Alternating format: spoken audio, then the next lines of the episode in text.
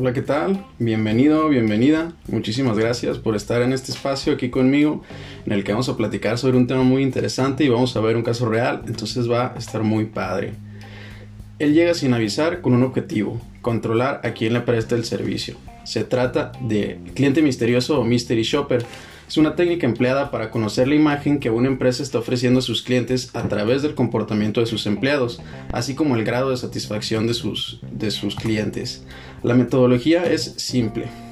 Se trata de una persona contratada específicamente para esta labor se hace pasar por un cliente real en un establecimiento simulando que va a efectuar una compra. Este cliente misterioso se encarga de evaluar una serie de parámetros predeterminados del establecimiento y de la persona que le atiende, tales como la identificación del establecimiento, el estado de las instalaciones, este, la persona que le atiende, la imagen, la rapidez, el tiempo dedicado, el conocimiento del producto o la defensa ante la competencia. Gracias al empleo de esta técnica del cliente misterioso, las empresas pueden obtener información de primera mano sobre una de sus grandes preocupaciones, la atención al cliente, que constituye un hecho diferencial frente a la competencia y cuya percepción por parte del público resulta un elemento clave para fidelizar a quienes ya son clientes. Pero no solo sirve para eso, además nos va a servir para control interno, porque permite controlar si un establecimiento o la cadena franquicia ha variado precios, es decir, si ya está, está, incurriendo en alguna competencia leal. Además nos va a proporcionar datos que son tratados y analizados, los que permite adoptar decisiones en cuestiones claves para el negocio, la formación, la selección del personal, los niveles de los precios, nuevas decisiones, comprobar la utilidad e idoneidad de las acciones pasadas. Nos ayuda a evaluar los procedimientos, ritmos, resultados, plazos de entrega, periodos de espera, detectar factores que afecten negativamente a la imagen de la marca, comprobar la correcta utilización de los argumentos de venta, trato al cliente, vocabulario utilizado, tipo de bienvenida, capacidad de síntesis, educación del empleado, etc. Es muy interesante este tipo de, de auditorías en las que, como te digo, contratas una persona externa que te ayude a evaluar a, tus empleados, ¿no? A ver cómo están tratando a tus clientes. Pero estas personas no puede ser cualquier persona. Los fundamentos de, de las personas que tienen que ser el cliente misterioso deben ser convenientemente formadas para no levantar sospechas, para ser capaces de evaluar y examinar los puntos más relevantes de la atención recibida. Durante la formación de estas personas, de los auditores, aprenden a actuar como un cliente habitual, practicando en algunas sesiones de rol en las que tienen que mostrar naturalidad y similitud respecto al perfil más habitual del negocio, con el fin de no afectar la normalidad de los servicios dispensados por los trabajadores. Para que dichos servicios puedan ser analizados convenientemente es importante que los clientes misteriosos cuenten con un guion y un cuestionario.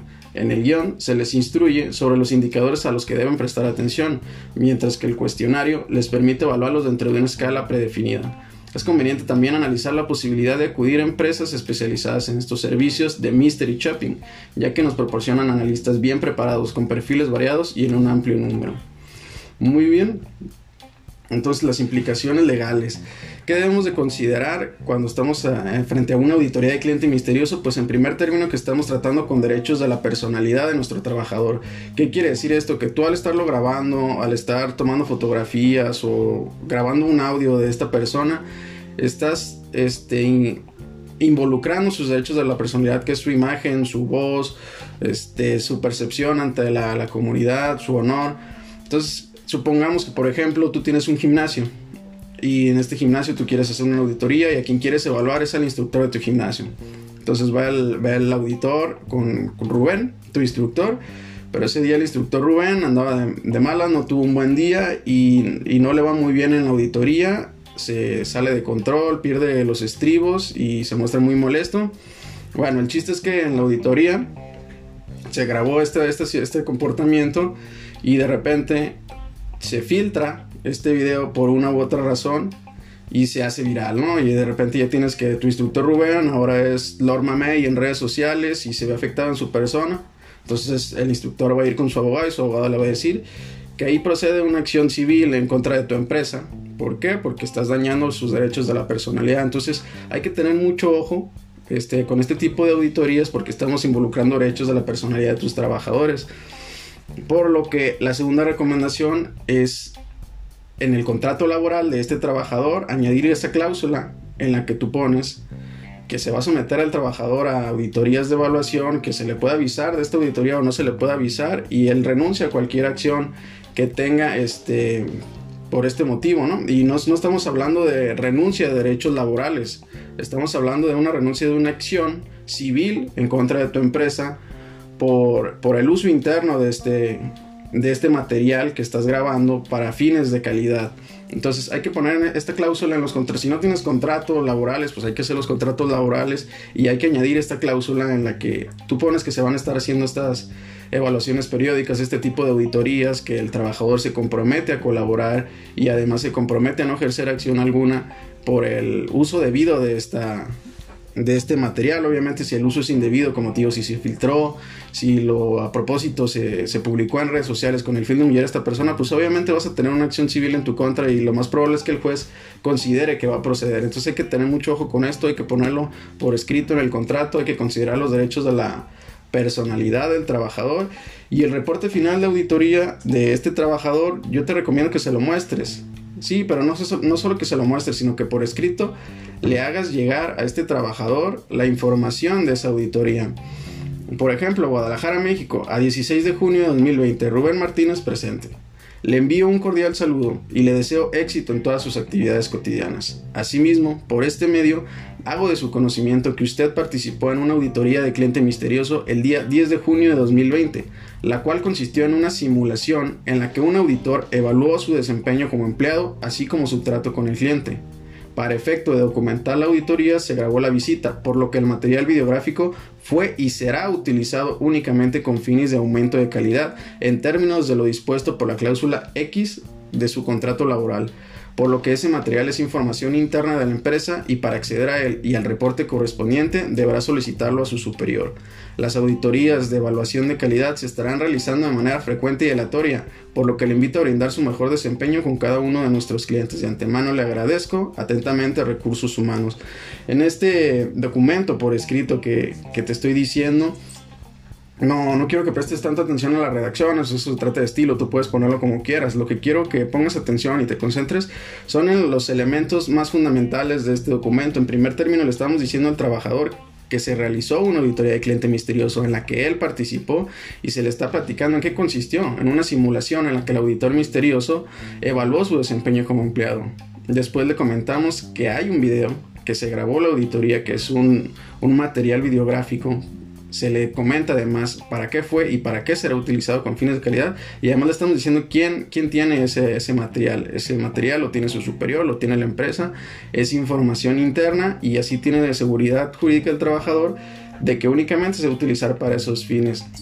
Además de eso estamos fundamentando la auditoría y, y la grabación en la cláusula X del contrato que te comento, que tiene un, contrato en el que se, somete a este tipo de auditorías y por lo tanto está perfectamente fundamentada la práctica y la táctica que estamos hablando. Y finalmente, las auditorías de evaluación de calidad se estarán realizando de manera frecuente y aleatoria. Ahí le estás comentando a tu trabajador que no es la, ni la primera ni la última vez que se van a realizar este tipo de auditorías algunos empresarios prefieren no enseñarles los reportes de auditoría a sus empleados, prefieren este, nada más tenerlos vigilados, pero sin que ellos se den cuenta. Yo no estoy de acuerdo, yo pienso que es mucho mejor que el trabajador vea su reporte, vea su grabación, vea el desempeño que está, que está mostrando, porque solo de esa manera va a poder mejorar, ¿no?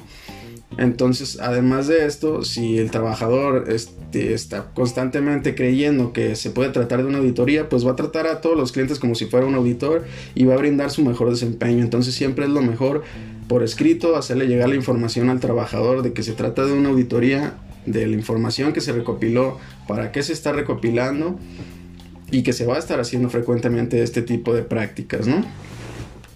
Ahora, vamos a ver un caso real un caso que nosotros aquí nos tocó este, hacer es una auditoría de cliente misterioso a una agencia de servicios turísticos. El tipo de servicio es evaluación de atención al cliente a través de la línea telefónica de la empresa. O sea, en este caso la auditoría se hizo vía telefónica. Y el producto que se entregó pues fue la grabación de la llamada y el reporte final de auditoría. ¿Por qué te puse este ejemplo o este caso real? Pues porque está muy sencillo, la llamada dura 10 minutos. Eh, te hice una versión muy simplificada del reporte que se entregó al cliente pero debes de considerar que hay auditorías de cliente misterioso mucho más extensas. Por ejemplo, un restaurante o un bar, sus, grabaciones llegan hasta dos o tres horas y la extensión de sus reportes son de muchísimas páginas. En este caso quise yo ponerte este caso real, pero muy, muy sencillo, de una llamada telefónica que dura tan solo 10 minutos y que te va a ser de mucha ayuda para comprender más o menos cómo funciona este, este tipo de auditoría. Entonces, lo que voy a hacer ahorita va a ser leerte el reporte de auditoría para que tú puedas ver lo que se entregó al, al cliente.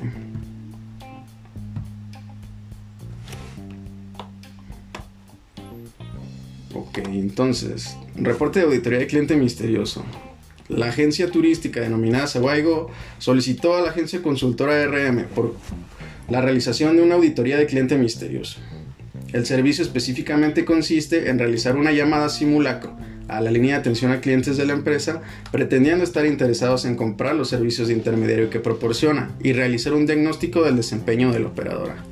Entonces tenemos que la fecha de la llamada fue el viernes 22 de mayo de 2020.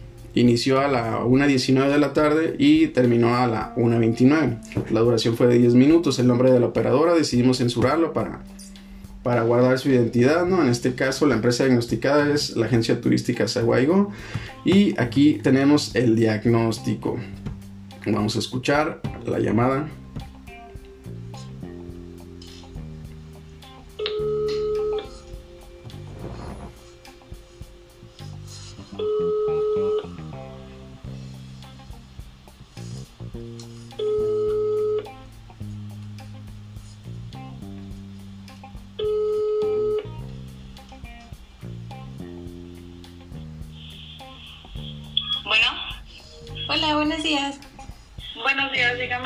Estoy hablando a la agencia de Go.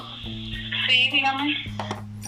Aquí la primera observación que se le hace al cliente en la auditoría es que la operadora demora mucho en contestar la llamada. Son como 5 o 6 tonos antes de que conteste la llamada para después terminar contestando diciendo bueno. ¿no? Entonces el cliente se vio obligado a preguntar si está llamando al lugar correcto porque la, la operadora no se presentó, no está diciendo a dónde estás marcando Mm, se está contestando la llamada como si fuera el teléfono de su casa, ¿no? Entonces la primera observación que se le hace al cliente en ese sentido es una sugerencia de bienvenida en la que aquí dice, buenas tardes, mi nombre es Álvaro Minero, estás llamando a la agencia turística Ceguaigo, ¿con quién tengo el gusto de hablar? No, pues que con Lupita. Ah, mucho gusto Lupita, así que estás planeando tomar unas vacaciones, ¿cierto? De esta manera, haciendo esta bienvenida, eh, vas a tener una respuesta positiva por parte del cliente. En primer término, estás dando tu nombre, en segundo término, estás dando el nombre del lugar a donde está marcando el cliente. Estás pidiendo el nombre del cliente para que puedas personalizar la llamada y estás cerrando con una pregunta que tiene una respuesta positiva por parte del cliente. Entonces, esta sería una bienvenida que consideramos idónea para este tipo de giro. Sin embargo, la, la, operadora, en este que en el caso concreto, únicamente se limitó a contestar bueno y es por eso que se le hace la primera de las observaciones. Continuamos. Bueno, quiero ir a, visitar a Zaguayo con mi novio un fin de semana, pero no sé, vi tu página en Facebook, pero no la encuentro en internet, no sé si tengas en internet. Sí, mira, ahorita tengo eh, cuatro hoteles disponibles, no sé eh, qué, como, como en qué altura o cómo quisieras el hotel. Aquí en segundo término, bueno, pues el cliente solicita información sobre la página web, la operadora elude la pregunta, no responde este, directamente a lo que se le preguntó, sino que señala que ahorita nada más tienen cuatro hoteles y comenta el primer no sé de la llamada. En la llamada detectamos siete no sé, lo que es fatal para una atención telefónica. Se supone que quien está atendiendo a los clientes en una línea telefónica empresarial es una persona capacitada para proporcionar la información que se le está solicitando. Entonces no es permisible que no sepa este, las cosas, ¿no? Entonces aquí se le hace el primer señalamiento porque dice, primer, no sé cómo quisieras el hotel. Pero bueno, entonces el cliente posteriormente solicita información sobre precios, planes, tours, a lo que la operadora responde señalando los hoteles con que cuenta y su localización. Vamos a escuchar. Mm, es que el centro, pues más bien es que no conozco Zaguayo, no sé si tú me puedas como guiar. para decirme, ¿te conviene más este en precios?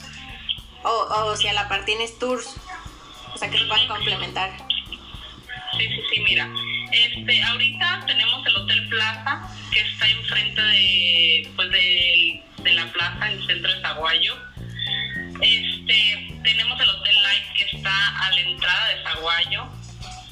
El Hotel Casaí, el Hotel Porto Azul.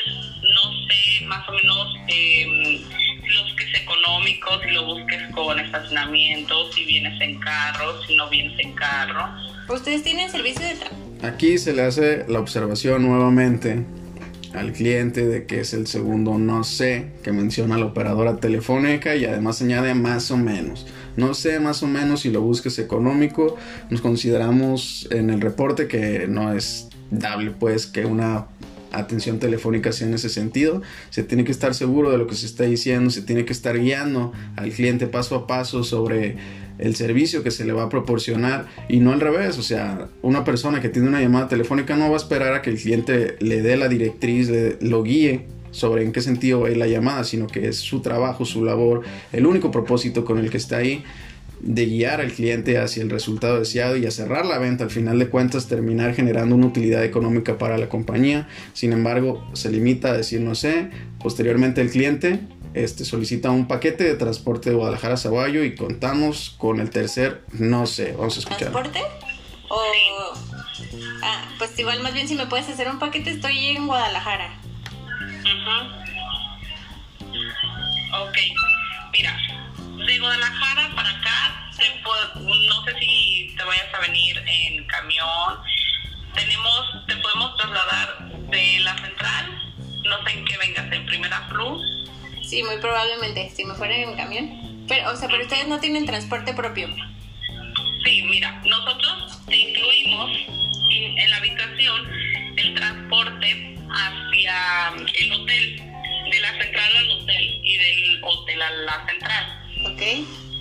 Entonces, nosotros te podemos dar la habitación, nosotros te trasladamos, nosotros te, te podemos recomendar, no sé, algún restaurante, no sé qué, um, ¿cómo te puedo decir? ¿Qué tan completo quieres el paquete? Si nada más Nuevamente la operadora, no sé qué tan completo quieres el paquete, en lugar de ofrecer un paquete ella, en lugar de eh, proponer alternativas, este, está esperando a que el cliente sea quien le da la dirección de la llamada y repite y repite constantemente durante la llamada, no sé. la habitación, si quieres el transporte, si gustas este, decirme, no sé para qué fechas lo necesitas. Mm, sería como para. Dame un segundito. Sería para agosto. Del 28 al 30. Somos dos Del personas. 28 a 30 de agosto Sí, serían dos noches así es. tres días Una, dos. Ajá, para dos personas. para dos personas. Mira, ahorita te- no sé si tengas WhatsApp al Sexto, no sé si tengas WhatsApp o te lo mando al correo, en lugar de decirle, por favor, hazme el favor de, de pasarme tu WhatsApp o tu correo electrónico, evitar el no sé de la llamada, sin embargo lo vuelvo a repetir. número o quieres que te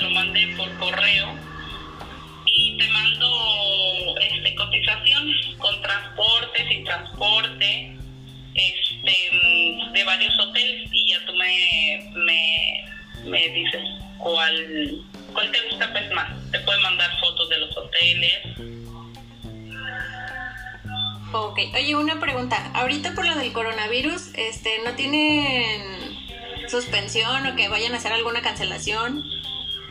Pues hasta ahorita este todos los Aquí el cliente, bueno, más bien la auditora, menciona la pandemia por coronavirus, solicita información sobre la suspensión o cancelación del viaje, a lo que el operador responde que los hoteles están abiertos debido a las fiestas patronales en la fecha programada con las medidas sanitarias, por lo que el cliente pregunta sobre algún certificado sanitario, algún protocolo que estén cumpliendo y la operadora no sabe qué responder, la verdad es que es evidente que no cuenta con la información necesaria, se traba, responde cómo te lo puedo explicar, lo que también está pésimo en una llamada telefónica empresarial, cómo te lo puedo explicar y terminas salvando la llamada, evidentemente improvisando, vamos a escuchar. hoteles pues estarían abiertos, estarían nada más que para en esas fechas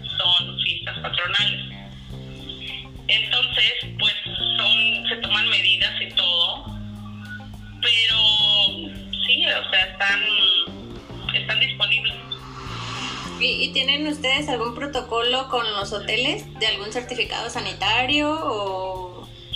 Sí, haz de cuenta que nosotros, eh, ¿cómo te puedo, te puedo explicar? Mm, se toman las medidas, por ejemplo, cuando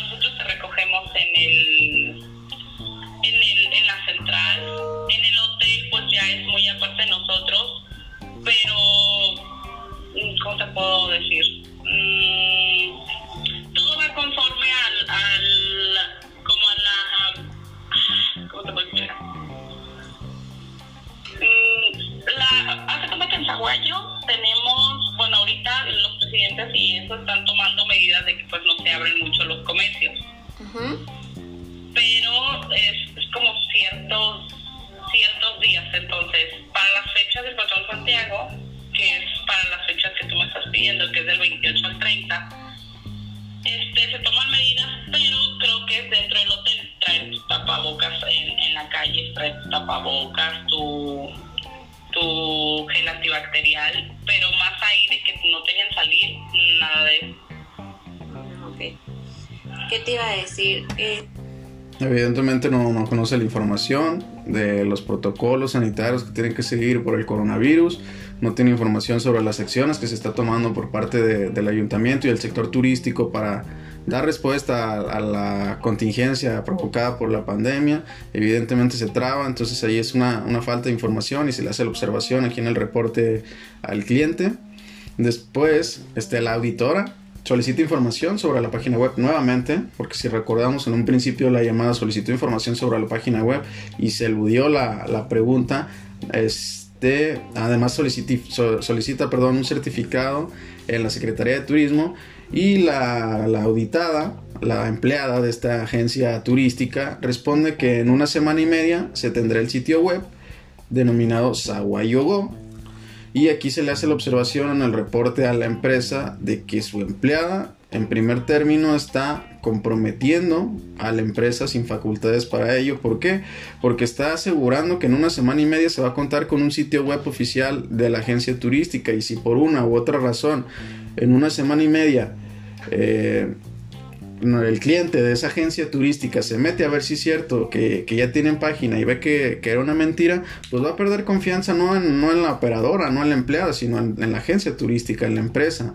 Entonces la credibilidad de la empresa depende mucho de lo que dice la, la- la operadora telefónica y en este sentido pues está comprometiendo a la empresa que en una semana y media va a tener la, la página web y además le cambia el nombre a, a la empresa. La empresa se llama Sawaigo, agencia turística, y la, la operadora dice que ya se, se tendrá un sitio web denominado Sawayogo.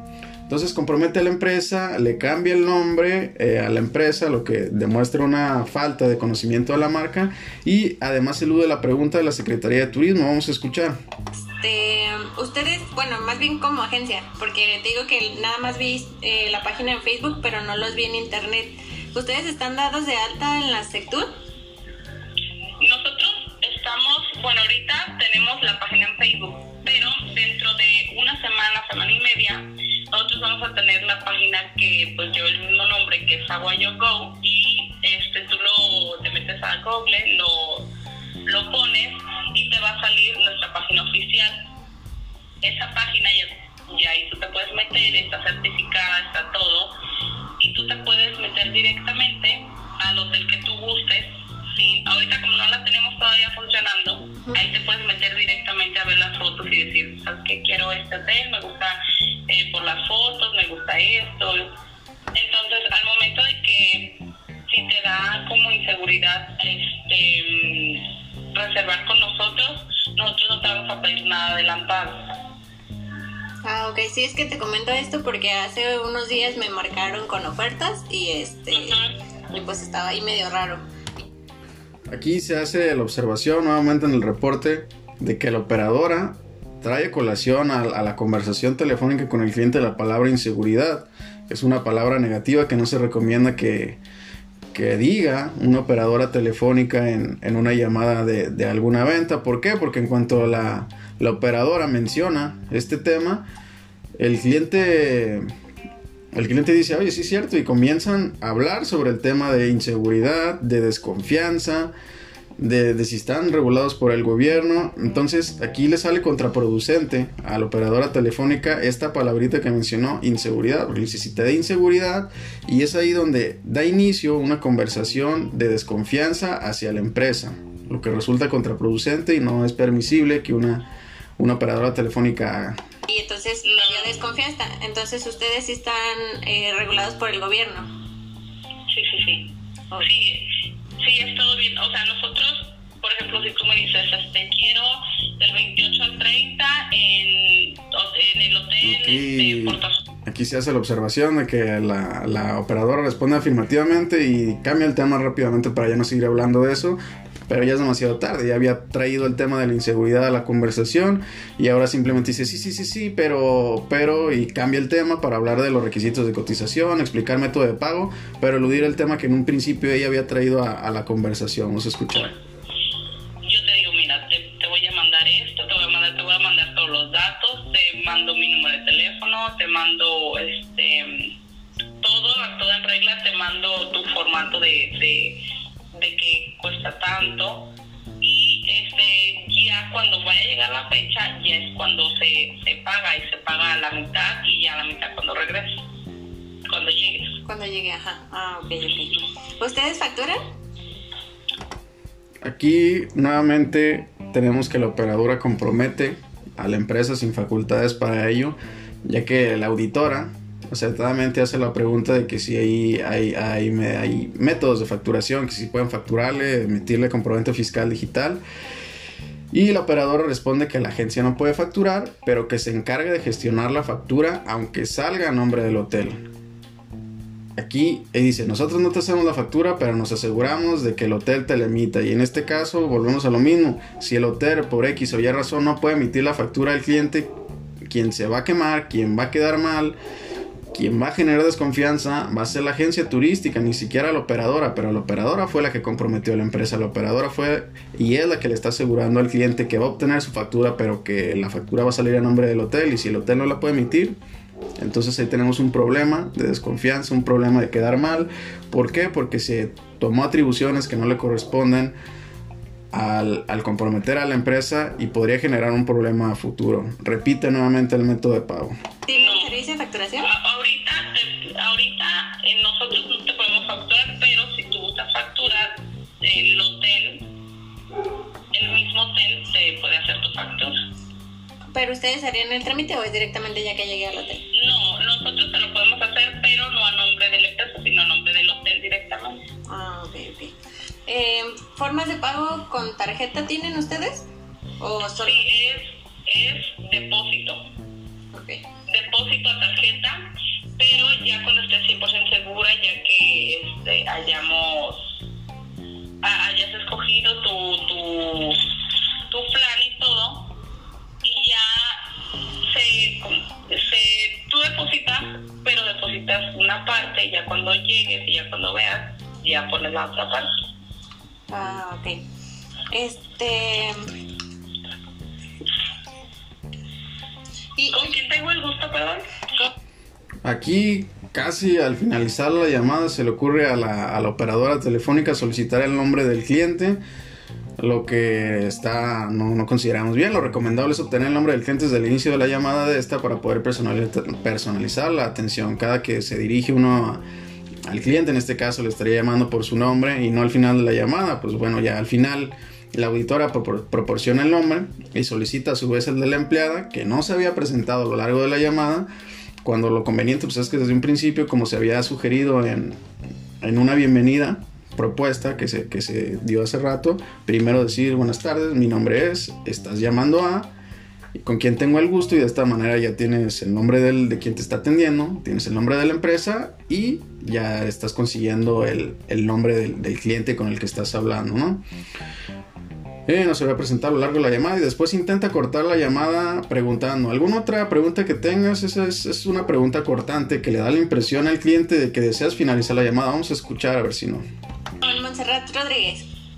¿Cuál es tu nombre? Digo, también para... Ajá. Jacqueline Ayala. Jacqueline Ayala. Jacqueline Ayala. Ok, oye, ¿y ¿Y cuántas? alguna otra pregunta que tengo? Sí, este, ¿qué, qué hay en esas fechas? Me dijiste que es patronal, ¿verdad? ¿Qué fiestas? Aquí, después de, alguna otra pregunta que tengas, bueno, pues el auditor, la auditora en este caso no quiere finalizar la llamada alguno, quiere solicitar información adicional sobre las fiestas patro- patronales de la fecha programada, a lo que la empleada le explica en qué consiste la fiesta sin mencionar en un, en un primera instancia el nombre del santo patrón, hasta que el cliente lo pregunta cuando... Este, lo, lo correcto, lo ideal es que en cuanto el cliente te pregunte sobre, información sobre las fiestas patronales, pues lo primero que dices es, es el nombre del santo, ¿no? Vamos a escuchar.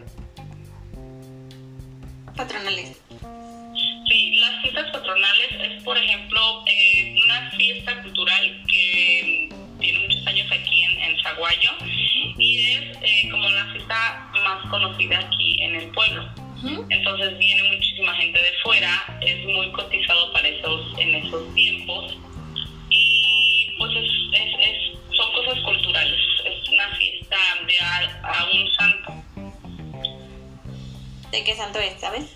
Sí, es el santo del patrón Santiago, entonces por eso fiestas patronales. Ok, Ajá. ok. Para si tienes familiares aquí, Aquí la empleada contesta, digo, pregunta a la, a la auditora, ¿tienes familiares aquí? Esa pregunta puede resultar contraproducente, ya que puede llevar al cliente a considerar hospedarse con familiares y no reservar hotel. Se supone que eres una agencia turística, lo que quieres hacer es promover que se queden en los hoteles con los que tú tienes convenio. Si estás preguntando, ¿tienes familiares aquí? Va a decir el cliente, oye, sí es cierto, pues mi tío Enrique está allá en Zaguay, mejor me quedo con él y me ahorro el hotel. Entonces, pudo, puede ser una manera de, de evitar que se haga la venta por, por la propia boca de la empleada telefónica. Entonces, pues ahí le resultó contraproducente y se le hizo la observación aquí. Posteriormente, contamos el séptimo no sé de la operadora que dice no sé si me quieras pasar tu correo. Vamos a escuchar. Tengo en Michoacán, en Uruapan y en Morelia, pero no en Zaguayo. Por eso queremos darnos un tour, porque queremos pueblear. sí, sí, sí. Ok. Pues está, está muy bien. Este, no sé si me quieres pasar tu correo o tienes WhatsApp a este número y ya te mando una cotización. Ok, sí, si ¿Tú lo quieres. El correo Sí. Es rominalom Ujú. arroba gmail.com. Aquí la auditora proporciona el correo electrónico que le fue solicitado por la empleada telefónica y solicita a esta empleada repetir la dirección email y la operadora lo hace correctamente cuando aquí se hace la observación de que normalmente la operadora es quien debería confirmar el contacto, incluso deletrear o no el cliente. En cuanto te pasan el correo, ah, es correcto la dirección que me dio y tú confirmar y no al revés, siendo que en este caso la auditora fue la que se vio obligada a pedir confirmación para ver si, si la, la empleada le estaba prestando atención, si estaba tomando nota del dato de contacto y, bueno, afortunadamente la operadora lo hace correctamente, pero ella fue la que debió haber este, pedido la confirmación. Vamos escuchando.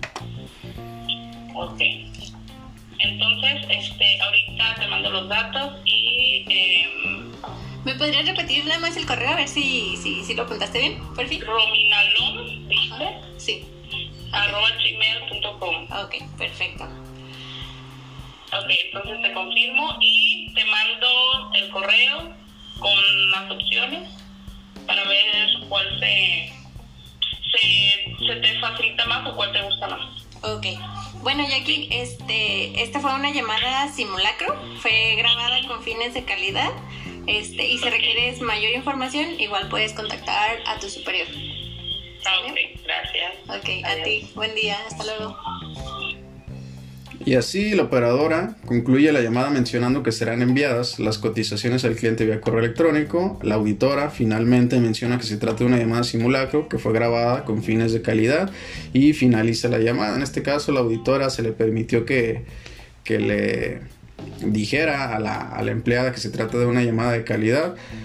Eh, por dos cosas. En primera, porque sí se le va a mostrar, se le iba a mostrar en su momento el reporte final de, la auditoría para que conociera sus, pros y sus contras.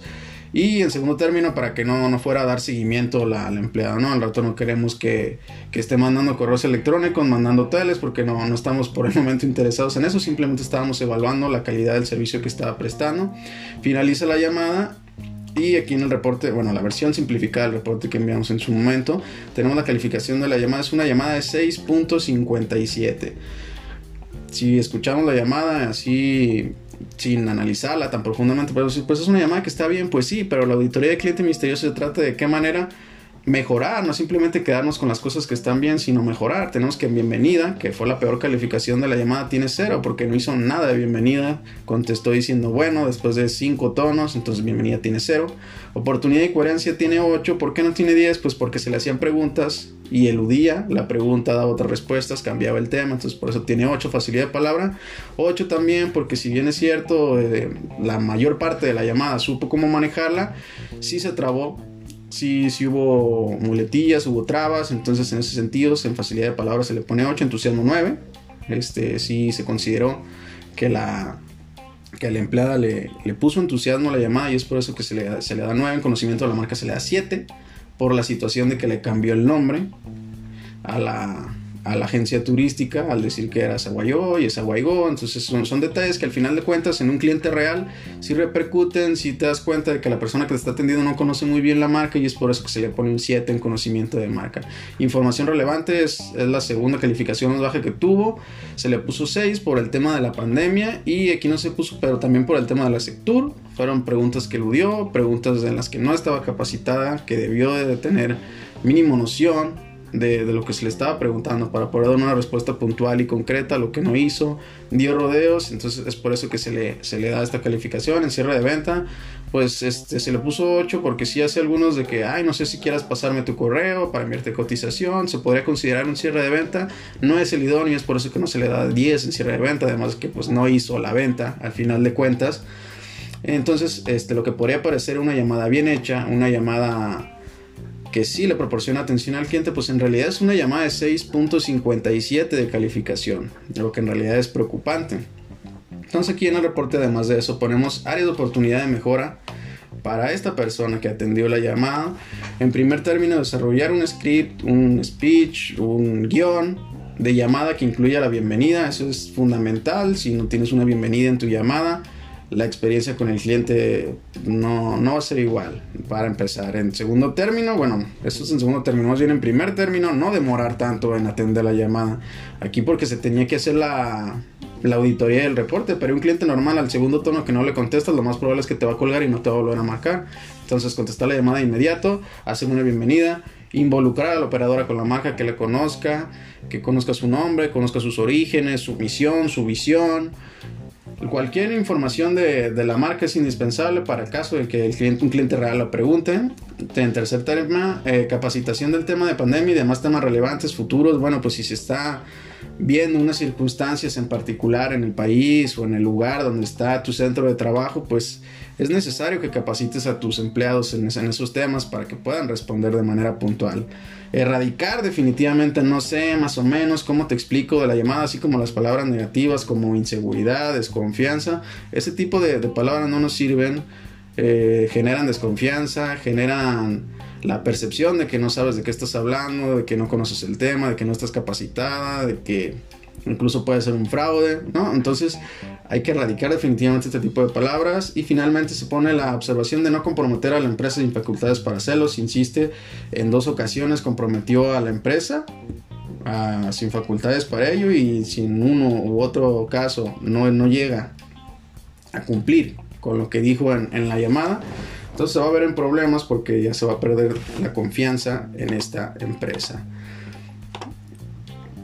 Entonces tenemos que este fue un reporte muy simplificado, como te digo, hay, auditorías bastante extensas, los restaurantes, bares, galerías de arte tienen unas, unas auditorías bastante extensas con materiales muy interesantes. Y en este caso fue una llamada muy corta, 10 minutos nada más, una agencia turística, entonces, por, por cuestiones de tiempo, para, para, no quitarte mucho tu tiempo, no se puso una, una auditoría como las que te estoy comentando, sino esta más sencilla, para que entiendas fundamentalmente qué consiste la, la auditoría de cliente misterioso. Es eso, es contratar a un auditor especializado, un profesional, que, que, sepa las preguntas que tiene que hacer, que sepa dónde tiene que dirigir la llamada, qué datos tiene que recabar, qué va a calificar y en este caso pues hacer un reporte, entregarlo al cliente y no solamente eso, sino darle seguimiento. Esta es la primera llamada, después es, los seis meses se hace otra, a los seis meses se hace otra y lo que se espera es una evolución de mejora en, en la atención al cliente, ¿no? en los detalles, en las observaciones, en las áreas de oportunidad que se le hicieron, el señalamiento. Es el propósito final. Entonces, Espero que haya quedado claro. Este, quiero agradecer a, a Go, la agencia turística que nos permitió hacer uso de este material únicamente para, para el webinar. Respetamos la, identidad de la, de, la de la operadora telefónica. Y en este caso, pues si sería todo. Si tienes dudas, comentarios, necesitas asesoría, este, te dejo aquí el contacto. El teléfono de WhatsApp es más 52, ¿no? La, la, el área de México. 52 33 13 11 81 04. Igual puedes buscarnos en redes sociales como Asesoría RM. Estamos en Facebook, Twitter, Instagram, YouTube, podcast en Spotify, iTunes. Entonces, este, estamos subiendo contenido generalmente a las redes sociales, totalmente gratuito, en el que pues buscamos esto, ¿no? Buscamos que conozcas más sobre este tipo de temas para que puedas implementarlos en tu empresa, en tu negocio, para que puedas comentárselos a algún amigo, decirle, oye, es una buena idea hacer esto y mejores la calidad, incrementes este, la atención a tus clientes, la experiencia que están viviendo los clientes en tu negocio para que regresen, porque tenemos que que este, tomar en cuenta que uno de los, de los principales fuentes de clientes de, un negocio son los recomendados.